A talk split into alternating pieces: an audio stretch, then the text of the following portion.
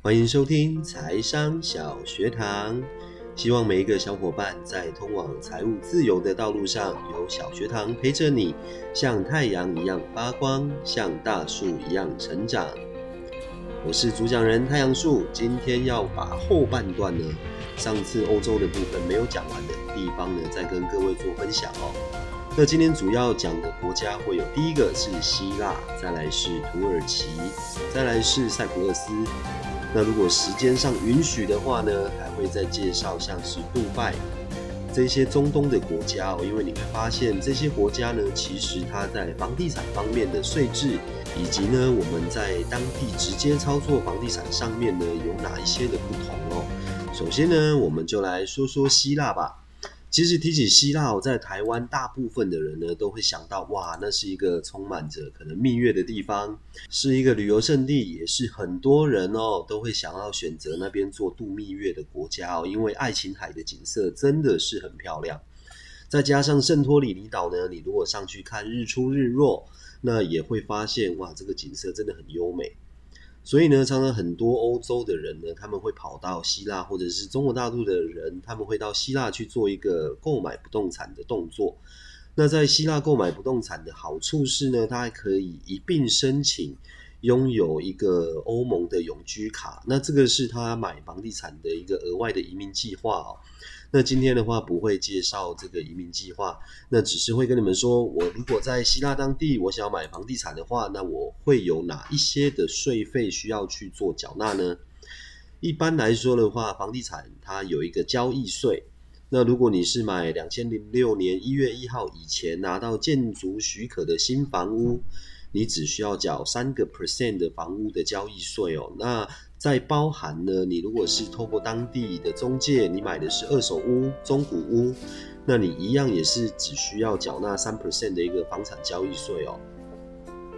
那再来是它的一个房产的市政税，就是你在买房子的过程之中呢，你已经付了这个交易税了。那这个市政税呢，它是它房产价格的零点零九 percent，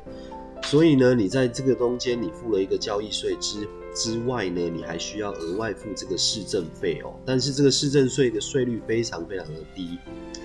第三点就是我们会有一个公证的费用哦，因为公证费用是需要律师把你的购房合约都拿到公证处，那也需要有公证人在场确定你的一个产权还有你的权状都是属于这个新买家的，那他会依照你购房的房价去按比例去做收取哦。第四点呢，是一个过户费用。过户费用只有在签合约的时候呢，是一次性的缴纳给当地的税务局。那过户费的费率呢，它会是你选的区域不同，因为在希腊当地有雅典，那有比雷埃夫斯港，有阿提卡大区，其实它会分成是城区跟郊区哦，所以这个过户费用呢，会比有一些差异。第五点是土地的注册费，那这个注册费呢是按你购房价值的零点四七 percent，再加上增值税去做计算，那会以购房区域的主管单位的收费标准为准。所以呢，我们在买房子的时候呢，会有一个公证，然后还有土地注册费、过户费，还有就是交易税跟市政费。那这些算起来呢？呃，因为在当地购屋的律师费用大约是在一个 percent 到一点五 percent，所以这个部分呢是要给律师的，因为所有的交易还有包含合约，都是需要透过律师去确确保这个产权有没有问题。这样算起来呢，其实大约是在你的总购屋成本再加上一个五到六 percent 的税金的费用，就是你实际购买这个房子的总成本哦。那你会发现，其实你如果透过 Airbnb 的软体，你去查整个希腊当地的日租的房间或者是月租的房间，你会发现，哎，他们的租金收益每一天其实不会比台湾低耶。因为你会发现在上面查询的时候，会看到有些他一天也是租一千多块，或者是更好一点的有装潢过的房子，可能可以租到三千多块，或者是四千多块一天哦。那仔细去细算一下，就会发现，哎，这个地方它的房价不高，但是它的租金收益其实是相对来说表现还不错的。那我们在持有这个房地产的期间呢，我们需要缴的税金就只有一个房屋的持有税。那这个持有税大概是每年缴一次，那它的范围是在零点一二四 percent 到一点二四 percent。那每年付一次，可以请律师帮你去做操作。再来就是一个物业费用，物业费用大概会依照面积的不同哦，每个月大约是二十欧到一百五十欧。那这个部分呢，物业费用可以去跟租客协商说，就是透过租客去做缴纳就可以了。还有就是房屋的保险费，保险费一年大约是三百五十块欧元，会依照你的房子大小而定。所以这个部分呢，都是我们可以去做计算跟了解的哦。那另外呢，现在希腊政府呢，因为疫情的关系，它有提供了非常多的一个减税的措施哦，包含了新的房屋它的增值税是不用缴的，还有资本利得税是不用缴纳的哦。所以这个时候呢，各位小伙伴，你听到了这个，诶，资本利得税不用缴纳。那是不是代表，如果我的房子增值了，那我卖掉的部分，我赚到的部分都不用去做纳税的动作呢？那因为这样的关系啊，它在税制上面有很大的优惠，所以呢，包含像呃，伯克夏海瑟威、巴菲特的公司呢，专门负责。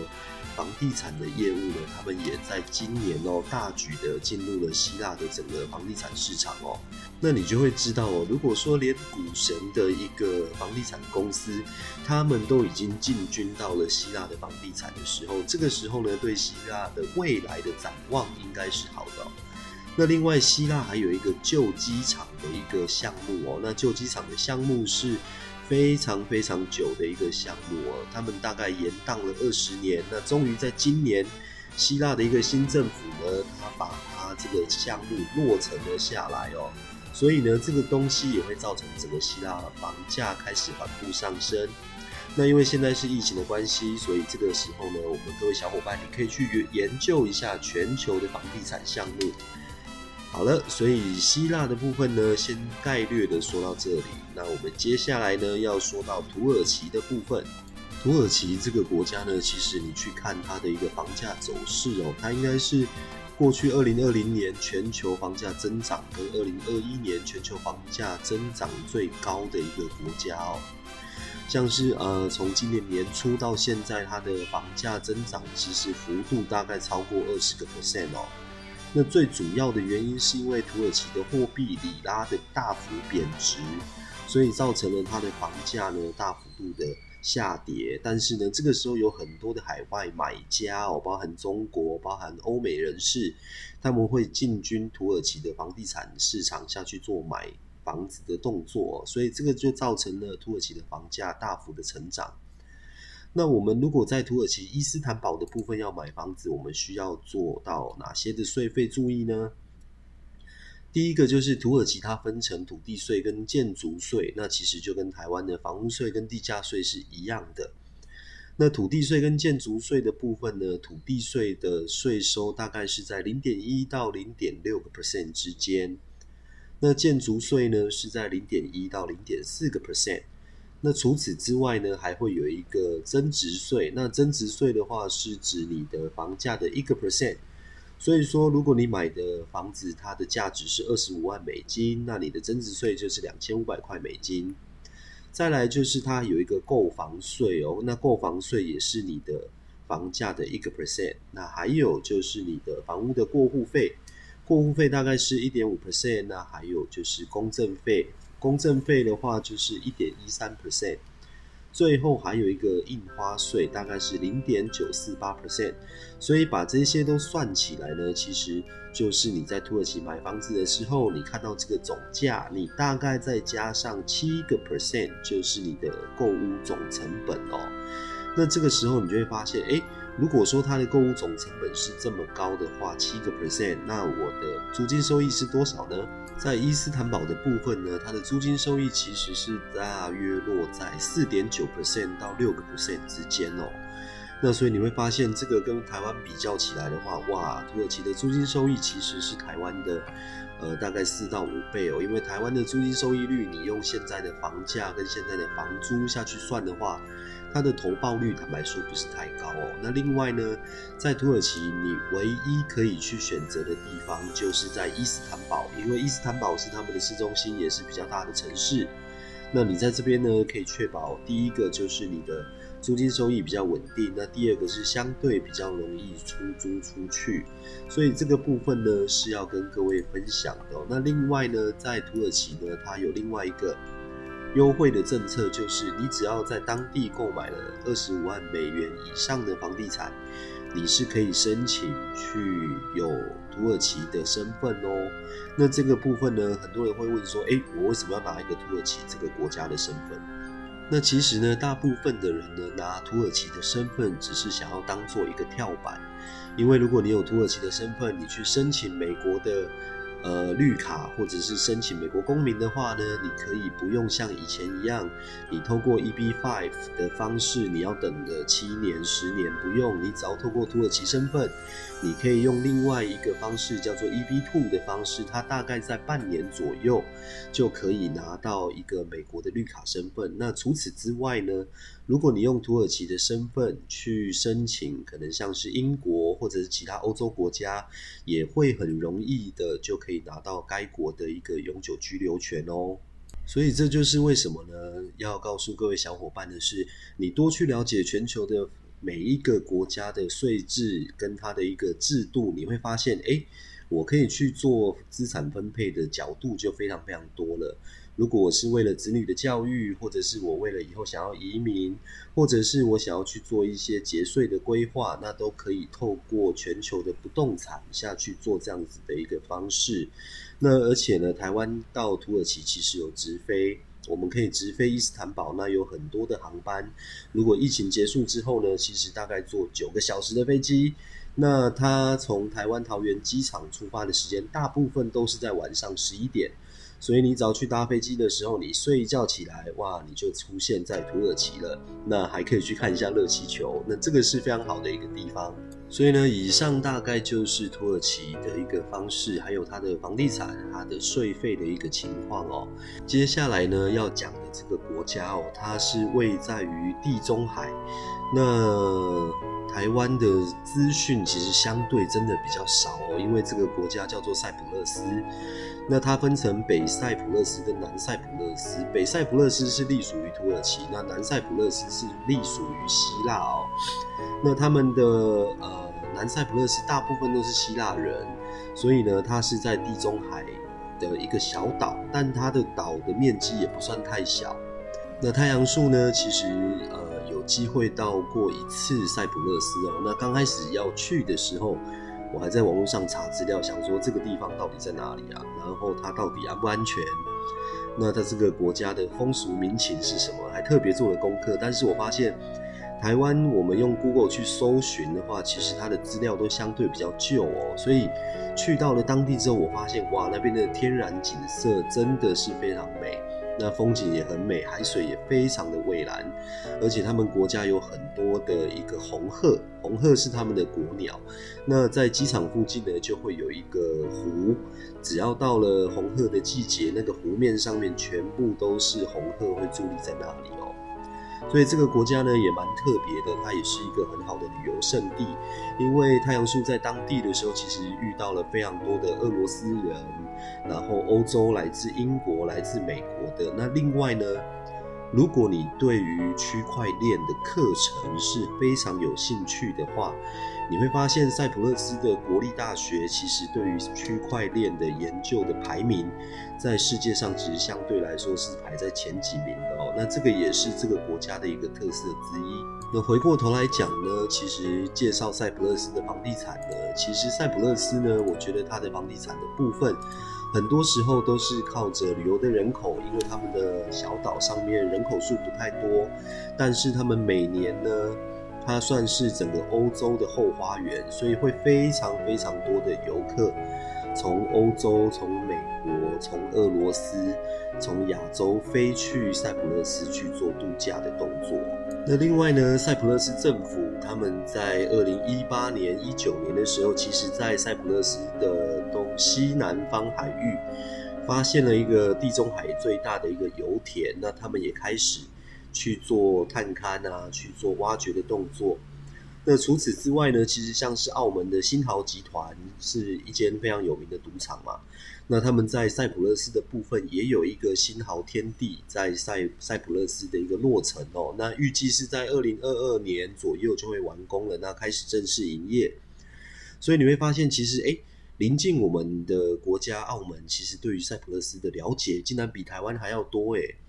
那太阳树本身到塞浦路斯之后呢，其实发现他们的房价上面其实也有很多相对的优势。那我们先来说说看他们的税金的制度哦。那第一个，你如果在塞浦路斯买房的话，你需要缴纳的就是印花税。那这个印花税呢，其实大概的税率在零个 percent 到零点二 percent 之间。再来就是增值税，那增值税的部分呢，是指说，如果你的房产是在零四年以前，呃，那你就不用去缴这个增值税。但是如果你要买零四年五月一号以后的房地产呢，那你可能需要缴这个增值税，高达百分之十九哦。但是呢，塞浦路斯政府有一个增值税减免的一个方式，就是呢，如果你是第一间房，你在塞浦路斯买的是自己用的第一间房，那可以只需要缴五个 percent 哦。所以这个部分呢是要相对留意的。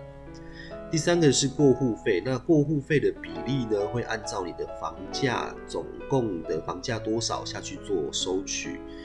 但是呢，这个费用比率呢，从三个 percent 到八个 percent 不等，所以就是要看你的房产它的一个落成的时间点，它的建造申请的日期是多少，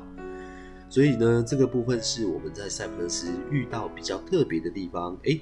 它竟然会是用这样的方式，诶。那第四点还会有一个不动产税，但是这个不动产税呢，其实已经被取消了，所以我们不需要去理会它。第五点呢是一个律师费，那律师费大约都是在一个 percent 左右。第六点是一个房屋保险，那房屋保险的部分呢，每年大概是五百到两千五百欧元。那最后就是一个市政税跟物业管理费，那这两样加起来每一年大概是五百到六百块的支出，所以呢，这个部分呢，就是在塞浦路斯买房的总共的一个税金的一个部分哦。此外呢，其实塞浦路斯它的税制在欧洲来说是算是最低的，因为第一个，它的企业税呢其实只有十二点五 percent，那你反观看一下台湾。我们的营业税跟营所盈利事业所得税其实加起来大概是二十二点五个 percent，所以呢，他们在当地只需要企业税的部分只有收取十二点五个 percent。还有就是塞浦路斯当地它是没有遗产税的，所以如果说哎，你真的有考虑要在一些资财富上面的传承，或者是你有考虑到以后你自己的一些规划的话，那其实这个部分以及这个国家都是可以值得去做琢磨的哦。所以呢，也是因为这样税制上的优惠呢，所以有很多的国际企业。他们都会在塞浦路斯去做自产，那他们为了要做国际贸易，所以在那边成立一个公司。因为塞浦路斯呢，它在地中海，所以所有的物品或者是你做贸易的时候，你的商品要运往欧洲，所以是相对非常非常方便的。以上呢就是塞浦路斯的一个整体情况哦。那另外呢，偷偷跟你们说，你在塞浦路斯的时候呢，其实有遇到很多的。俄罗斯人跑去塞浦路斯拍婚纱，因为整个欧洲呢，因为塞浦路斯也是属于申根二十六国的一个国家之一。那你只要持台湾的护照就可以直接入境了。那当然他们会先确认一下。那我们在申根国，台湾的护照的好处是在申根国有九十天的居留天数，所以呢，这个部分也是台湾护照很好用的地方哦。那在当地会发现有很多的俄罗斯人或者是欧洲人，真的都会跑去那边。度假，因为那边真的是太天然了，所以在这边跟各位小伙伴分享，就是如果有机会可以尝试去去看一个不一样的地方，那这个国家呢就叫做塞浦路斯。哇，看了看时间，不小心录了十九分钟。诶，这个部分呢，但是因为前面有答应过你们哦，所以这个部分我还是会把杜拜的一个房地产的情况稍微讲一下哦。那总体而言呢，杜拜基本上台湾也有直飞，那对于到那边去其实也很方便，那也是花费九个小时的飞机时间，你就可以到达杜拜了。在杜拜呢，我们要注意的只有，你买房子的时候，你需要负担一个房价的费用，就是四个 percent 的税金，还有就是你的中介费用。那其他所有的税费，什么购置税啊、印花税啊、个人所得税。全部都是零，包含你买房子出租盈利，你也不需要缴税。这个是在杜拜呢非常非常特别的地方哦，因为呢，当初你在买房子的时候，你缴的这个四个 percent 呢，是其实算是他们在土地局的注册费用。那这个就是杜拜这个地方它的优势，因为它什么税都没有。那你在那边呢自产，那你就可以稳稳的收租金。但是你一定要确保你的一个资产，它买在市中心的地方，因为杜拜呢，其实好的区域大概就是在云溪塔附近，或者是在帆船大饭店附近的地方哦。因为呢，这里要跟各位小伙伴分享的就是，不管你在全世界哪一个国家买房地产，最重要的就是地点，地点还是地点。这句话呢，其实川普有说过，哦就是 location，location，location。所以你一定是要选市中心的地方，让你的房子能够好出租、好出售。那在杜拜这里呢，因为它什么税金都没有，那唯一的就是购房的时候有一个土地的注册费四个 percent，还有中介服务费用的部分。所以呢，这个地方也是可以各位考虑。诶，我未来如果要做一个资产配置，我可以首选的地方。但是目前呢，现阶段来讲。杜拜的房价稍微有点高，但是你看，可能有一些宣传或者是广告，他会说：“哇，我两百万就可以在杜拜这边买一个房子。”要留意那个地点，或者是这个项目它是不是预售屋的状态。那这个部分就是我们要去多衡量的地方喽。所以呢，这一期的节目讲到这里，我们讲了希腊，讲了土耳其，讲了塞浦路斯，讲了杜拜。让全球其实包含欧洲、美洲、亚洲的一个情况，诶，每个国家不同的房价、不同的税制，它到底是怎么样的一个优势？那我们可以在我我们的一个财富管理跟资产配置的角度里面去做到更完善的一个规划哦。所以在这边呢，要麻烦各位小伙伴，如果你喜欢我们的频道，麻烦你多多的分享加订阅哦。因为有你们的支持，才是我们继续录制的一个动力。那我们下一集呢，会再介绍其他的一个主题。那我们下次见喽，拜拜。